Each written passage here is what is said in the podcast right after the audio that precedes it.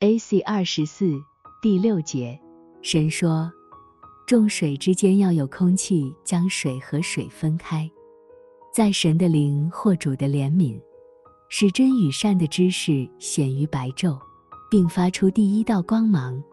主才是真正的事，并且主是善本身或真本身，除非从主而来，否则没有善与真。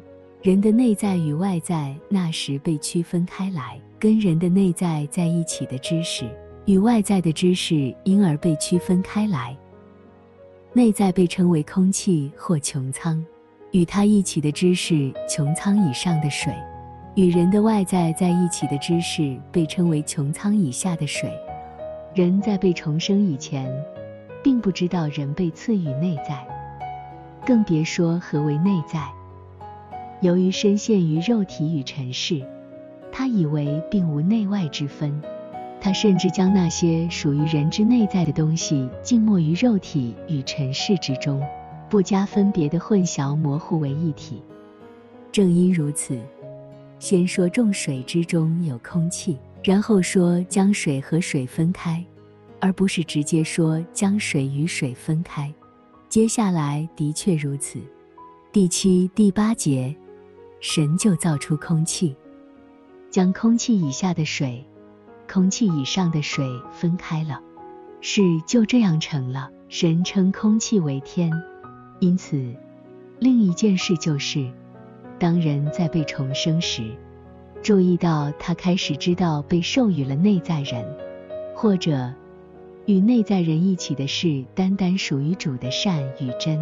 正被更新的外在人仍以为所行之良善是出于自己行的，所言之真理是出于自己说的。正因如此，凭借这一点，可以说是凭借他的自我，他被主引领去行善的和说真的。所以将空气或穹苍以下的水分开在先，继而空气或穹苍以上的水，这也是天堂的奥秘。人凭借自我，就是凭借感官上的错觉，还凭借私欲，被主引领并掰向真与善。于是重生的全部和每一时刻的进行，是从晚上到早晨进行，可以说是从外在人到内在人，或者由地到天。因此，穹苍或内在人现在被称为天。AC 二十五。当论到人的重生时，展开大地，铺张诸天，是先知书中惯用的表达。在以赛亚书，从你出胎，造就你的救赎主耶和华如此说：我耶和华是创造万物的，是独自铺张诸天、铺开大地的。谁与我同在呢？还有，当公开说到主的降临时，压伤的芦苇。它不折断，将残的灯火，它不吹灭，它平成时将公理传开。就是说，它不粉碎人的错觉，也不扼杀他的私欲，而是将他们掰向真与善。于是接着说，创造诸天，铺张穹苍，将的祸地所出的一并铺开，赐气息给地上的众人。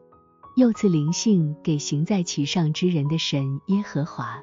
此外还有多处类似的表达。AC 二十六第八节，有晚上，有早晨，是第二日。关于晚上、早晨、日的含义，参阅第五节的解释。